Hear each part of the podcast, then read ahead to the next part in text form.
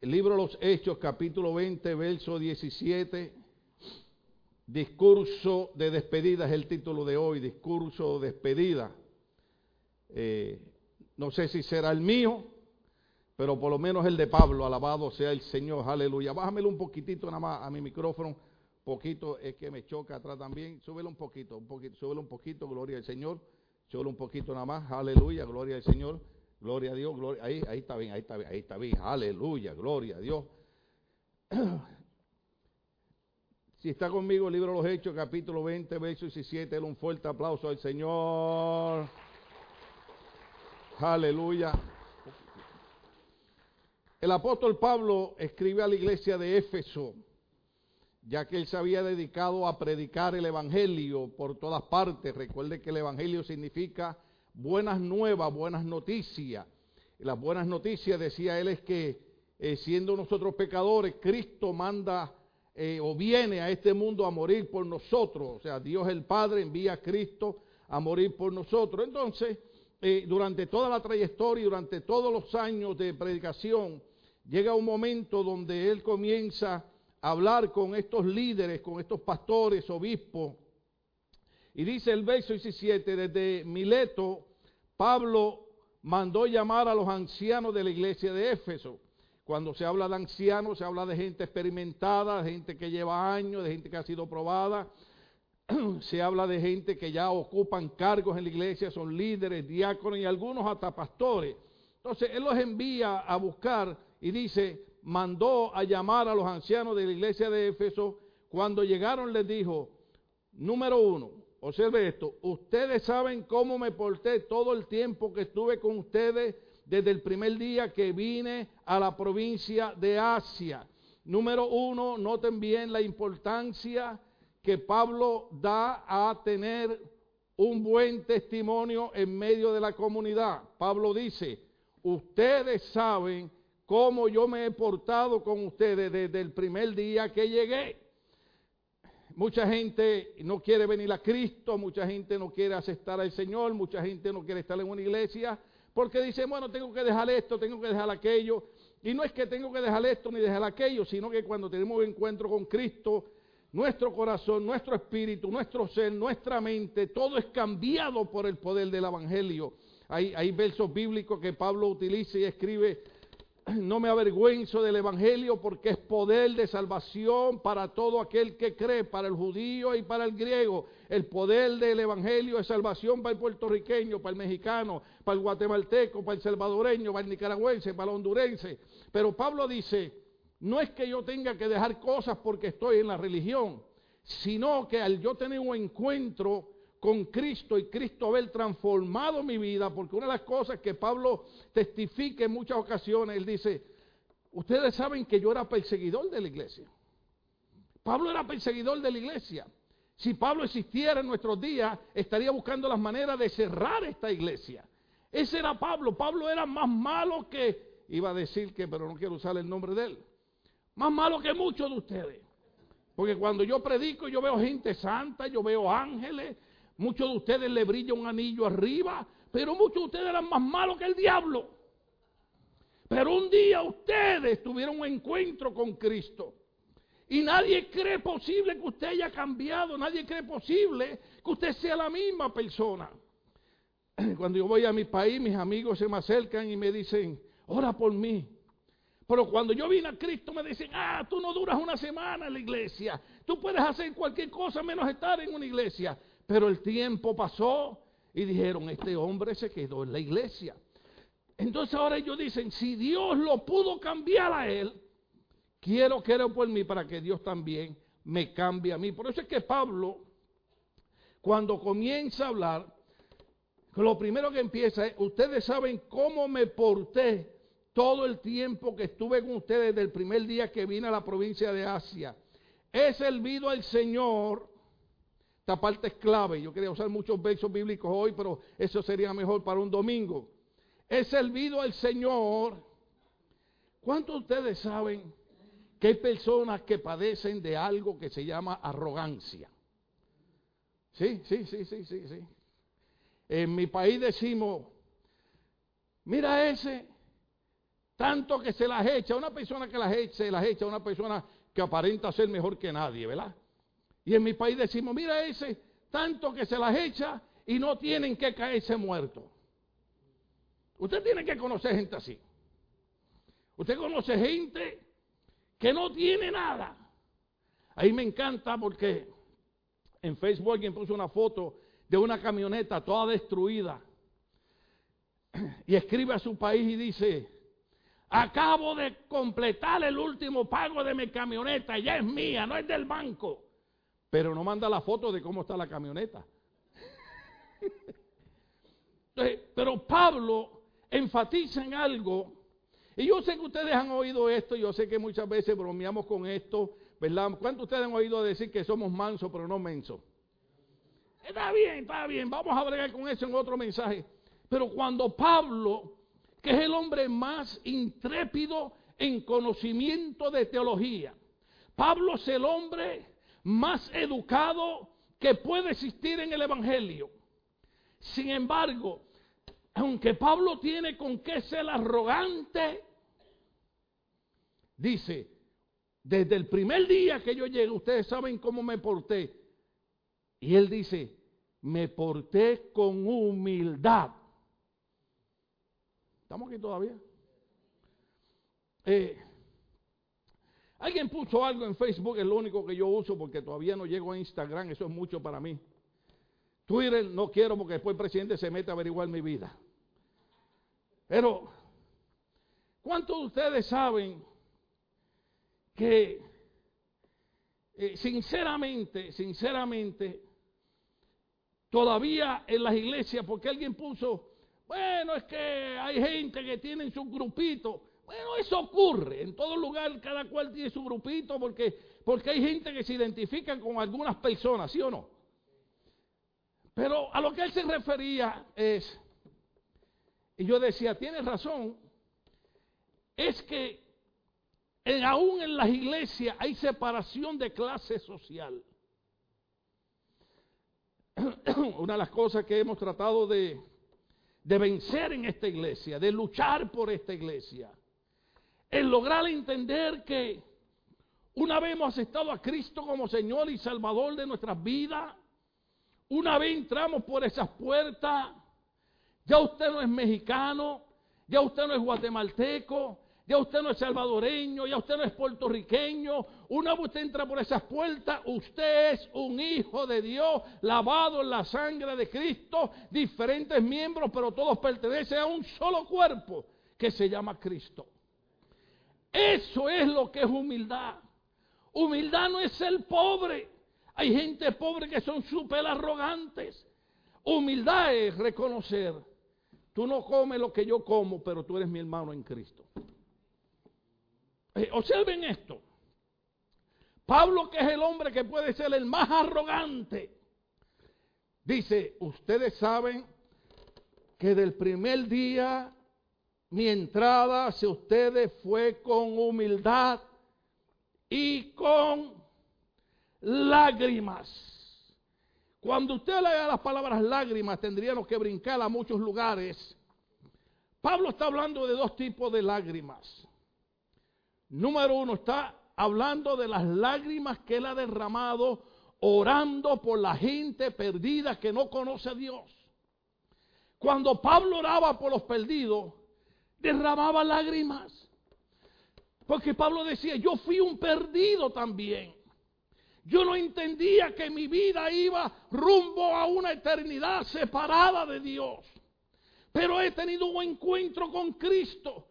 Ahora mi vida cambió su curso. Ahora sé que voy a una eternidad con Cristo. Pero con lágrimas en sus ojos decía, pero cuántos van camino a la eterna condenación. Y con lágrimas oraba y decía, Señor, permite que abran sus corazones al Evangelio.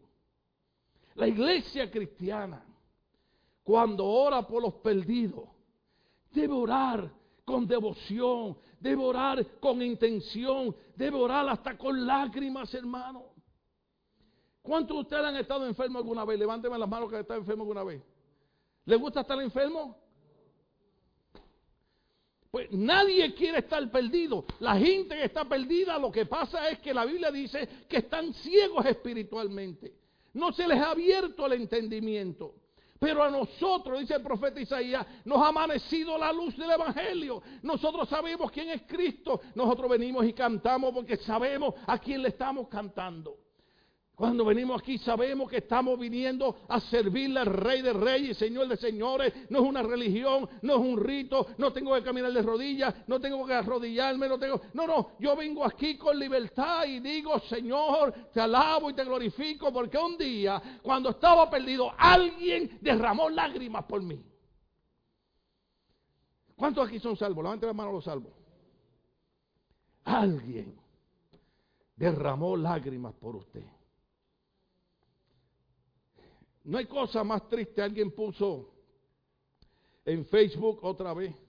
Estoy tratando de modernizarme. Le he pedido a tres o cuatro jóvenes aquí que me enseñen a usar la tecnología, pero no quieren. No sé qué esconden. Porque de todas maneras yo lo voy a averiguar. ¿Dónde estamos aquí todavía? Usted sabe, porque si no me lo enseña, usted me lo enseña el Espíritu Santo. Entonces, ¿Qué, ocurre?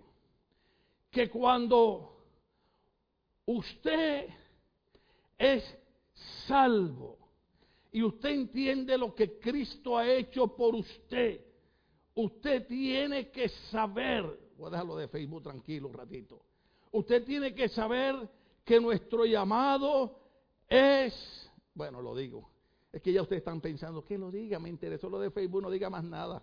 Yo lo siento acá. Bueno, alguien puso en Facebook una foto de un concierto cristiano lleno de miles de gente. Y pusieron una foto de un servicio de oración con cuatro o cinco personas. Y esa es la realidad.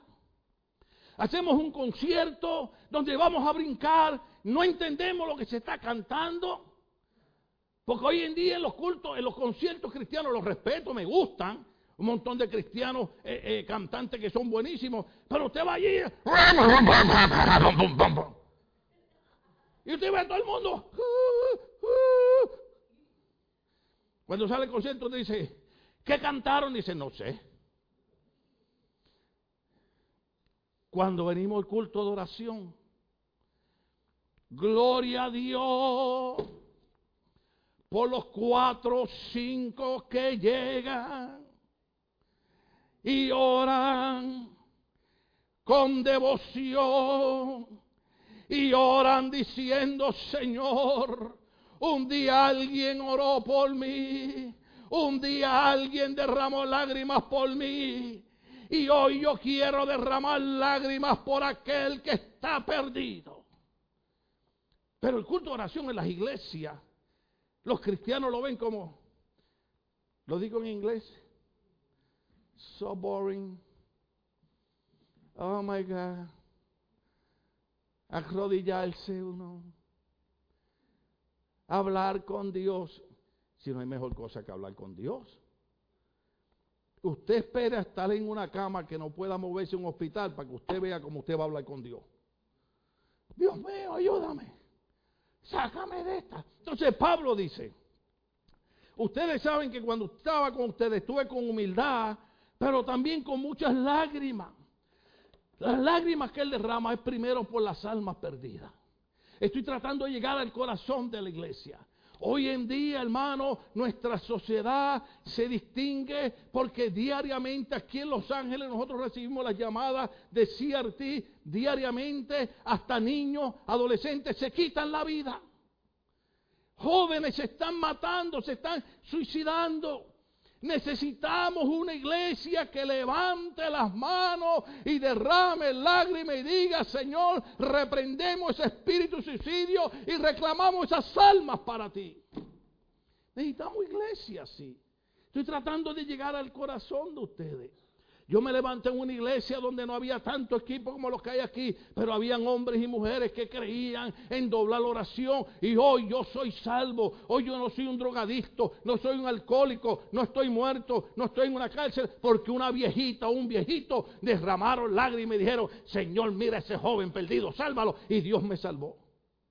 ¿Cuánto estamos aquí todavía? Me queda un minuto, lo voy a usar. Las otras lágrimas que él derramó fueron las lágrimas por la gente que le hacía la vida imposible. ¿Están ahí? Dice así. Ustedes saben cómo me porté todo el tiempo. Estuve ustedes el primer día que vine a la provincia de Asia. He servido al Señor con toda mi ley, con lágrimas. A, a, pesar de haber sido sometido a unas pruebas por las maquinaciones de los judíos. Las otras lágrimas que él derramaba era por la gente religiosa que le hacía la vida imposible a Pablo. Lo perseguían, trataban de impedir que él predicara. Y en nuestras iglesias, tengo que decirlo, habemos pastores y ministros que hemos tenido que derramar lágrimas por gente que han venido a nuestras iglesias no para ser salvos, no para servir al Señor, sino para tratar de impedir que la iglesia crezca. Crean problemas, crean dificultades y lo que no saben es que a veces hacen llorar a los líderes, porque mientras estamos trabajando para que la obra de Dios eche hacia adelante, hay algunos de aquellos como los judíos que se dedican a impedir que la obra de Dios siga creciendo. Estamos aquí todavía. Esos son los dos tipos de lágrimas que derrama el apóstol Pablo. Entonces dice, ustedes saben que no he vacilado en predicarles todo lo que fuera de provecho me, gusta porque eh, eh, las versiones son diferentes, pero hay otra versión que dice, ustedes saben que no he dejado de predicarle todo aquello que les guía a la salvación. Una de las cosas importantes que necesitamos, yo entiendo que yo no tengo que ser ofensivo cuando predico, yo sé, yo entiendo que yo no tengo que ser abusivo cuando predico, pero hay algo que yo tengo que hacer. El apóstol Pablo cuando le escribió a Timoteo le dijo, Timoteo, Predica la palabra a tiempo y fuera de tiempo. No pierdas oportunidad. Las almas se pierden y necesitan oír el mensaje de salvación. No hay que ser grosero, pero hay que predicar el mensaje de salvación. El apóstol Pablo dijo, ustedes saben que todo tiempo les he predicado, no he rehuido decirles a ustedes toda la verdad. Ustedes saben que no he vacilado en predicarle todo lo que fuera de provecho, sino que les he enseñado públicamente y en las casas. A judíos y a griegos les he instado a convertirse a Dios y creer en nuestro Señor Jesús. Me gusta esa parte. Le hablo a judíos, le hablo a griegos que crean en Dios, pero que también crean en Jesucristo. Porque todo el mundo cree en Dios. El problema es que hay que creer en Jesucristo. Jesucristo dijo, yo soy el camino, yo soy la verdad, yo soy la vida y nadie va al Padre si no es por mí. Jesucristo dijo, yo soy la puerta, diga conmigo, Cristo dijo, yo soy la puerta. El único que dijo que era la puerta de la salvación era Cristo. Jesucristo dijo, yo soy la puerta quien por mí entrare será salvo. Pero encontramos hoy que nuestra sociedad y las religiones creen en Dios, pero ponen otros medios para tratar de llegar a Dios. Cuando la Biblia enseña que el único medio, cuando Pablo le escribió a Timoteo, le dijo, existe un Dios y un solo mediador entre Dios y los hombres, Jesucristo hombre. El único medio entre Dios y nosotros es Cristo. Sé que nos gustan otras cosas, pero el único medio se llama Cristo. Diga conmigo, es Cristo el único medio. Por eso es que Él dice, no solamente le voy a hablar de Dios, también les voy a hablar de Jesucristo. Porque Cristo es el único que puede salvarnos. Las religiones nos engañan, nos turban. Las religiones nos mandan a hacer cosas. Pero cuando nadie pudo hacer nada por nosotros, Cristo dejó su trono de gloria y vino a humanizarse y nace como un niño en un pesebre humilde. Pero venía con una misión y esa misión era predicar el Evangelio crecer y dar su vida por nosotros en la cruz del Calvario. Por eso es que yo creo tanto en Cristo. Por eso es que cuando hablo de Cristo lo hago con pasión. Porque cuando no había misericordia para mí, cuando no había esperanza para mí, Cristo cuando deja su trono de gloria dice, vengo a traerte esperanza, vengo a traerte salvación, vengo a cambiar tu futuro, vengo para que seas salvo por medio de la sangre que voy a derramar en la cruz del Calvario. Eso hizo Cristo por nosotros. Por eso es que Pablo no solamente habla de Dios, habla también de Cristo Jesús. Ahora dice, y ahora tengan en cuenta que voy a Jerusalén obligado por el Espíritu sin saber lo que me espera. Va para Jerusalén. En Jerusalén hay judíos enemigos de él. Él no sabe lo que le espera. Pero aquí viene un reto para la iglesia. Dije, viene un reto para la iglesia. Diga conmigo, viene un reto para la iglesia. El reto para la iglesia, que tendríamos que volver al culto de oración. El reto para la iglesia es, voy para Jerusalén, voy por el Espíritu, diga conmigo por el Espíritu. Cuando usted ve la palabra Espíritu con letra mayúscula se refiere al Espíritu Santo de Dios. En otras palabras, en otras palabras, el apóstol Pablo cuando escribe a la iglesia de Roma le dice, los guiados por el Espíritu de Dios, los tales son los hijos de Dios. ¿Qué es lo que ocurre? Que la iglesia tiene que volver a la oración y la iglesia tiene que volver a una vida de dedicación al Señor. La iglesia tiene que volver a una vida donde, Señor, no me muevo ni a la izquierda ni a la derecha hasta que yo no esté seguro que tu Espíritu Santo me está mandando a hacer eso. Ahí me gusta la gente que toma decisiones y vienen y me dicen en la cara, a mí, hermano, mire, este es mi discurso de despedida, ¿ok? A mí la gente viene y me dice en la cara, a, a un hombre de 65 años, ¿cómo se dice en inglés? 65? Uh, I'm learning, I'm learning. You people, you better watch out, you better watch out, you better watch out. The pastor speaking English. Ah, ya estaban cantando otra cosa ustedes. O sea, pastor, vengo a decirle que tomé esta decisión porque he orado a Dios. Y Dios me dijo que está bien. Y yo les pregunto, ¿cuánto estuvieron orando a Dios? Bueno, pastor, llevamos dos semanas orando. Mira, en dos semanas todavía la carne está pura. ¿Cuándo sabe lo que quise decir? Usted sabe lo que es la carne, son nuestros deseos. Dos semanas todavía nuestras emociones nos dominan. Usted me dice a mí, pastor, que usted cree de Puerto Rico. Le digo, alabado sea Dios.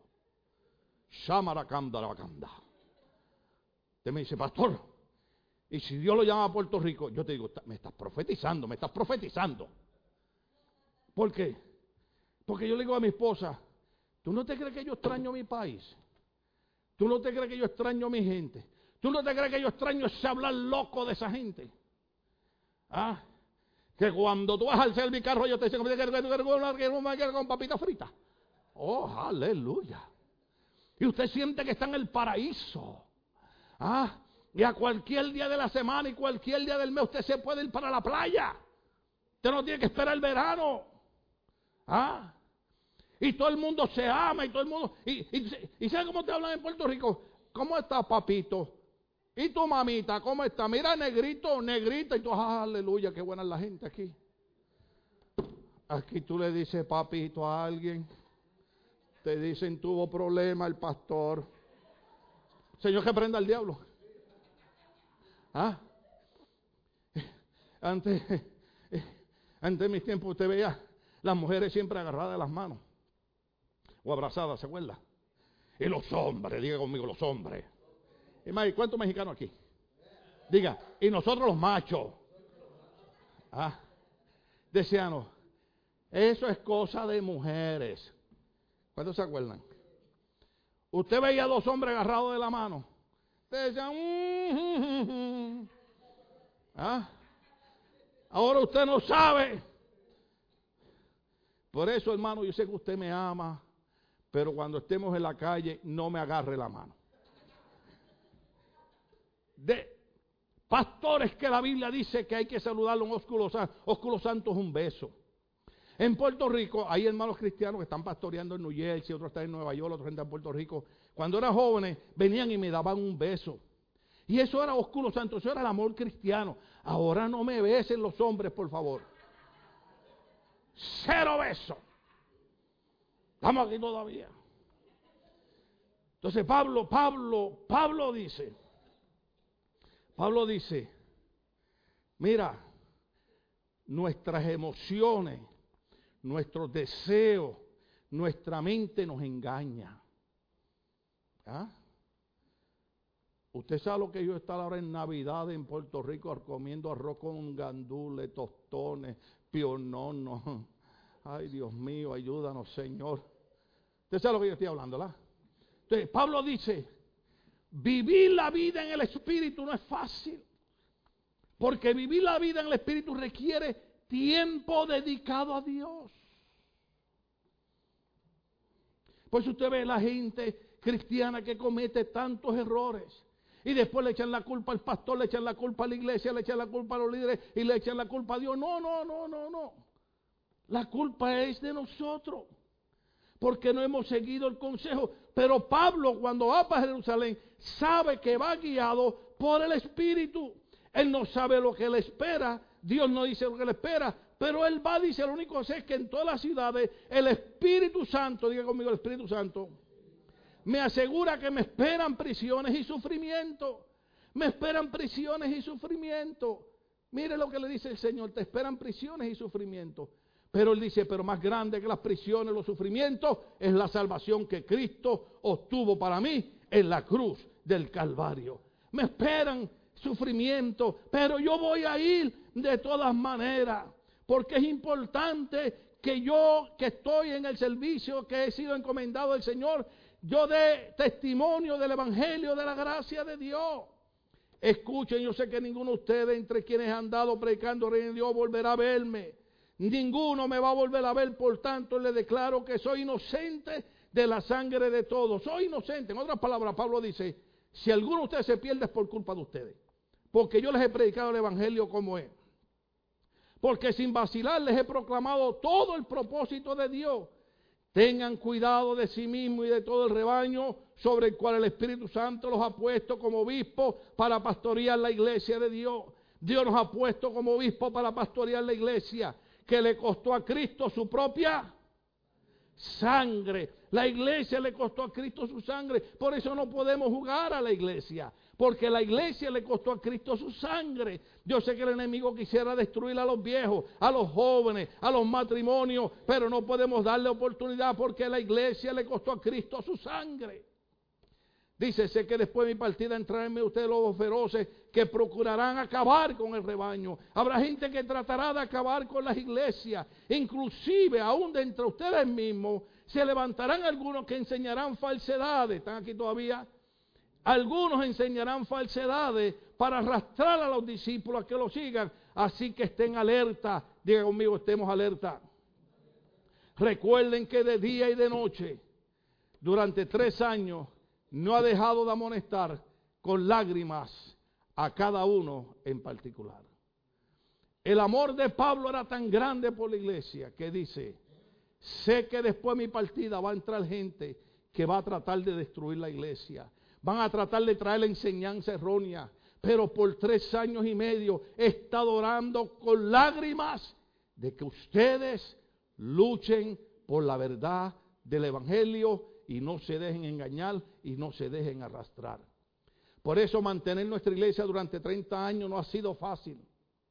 Algunos han ido, ¿sabe por qué? Porque trataron de traer enseñanzas que no iban conforme a la palabra de Dios. Y tuvimos que luchar y tuvimos que pelear como hombres y mujeres de Dios para que la verdad del Evangelio y la pureza del Evangelio se mantenga en nuestra iglesia. La pureza del Evangelio es esta. Solo Cristo salva y hay que vivir una vida dedicada al Señor. A alguien Dios le ministró hoy.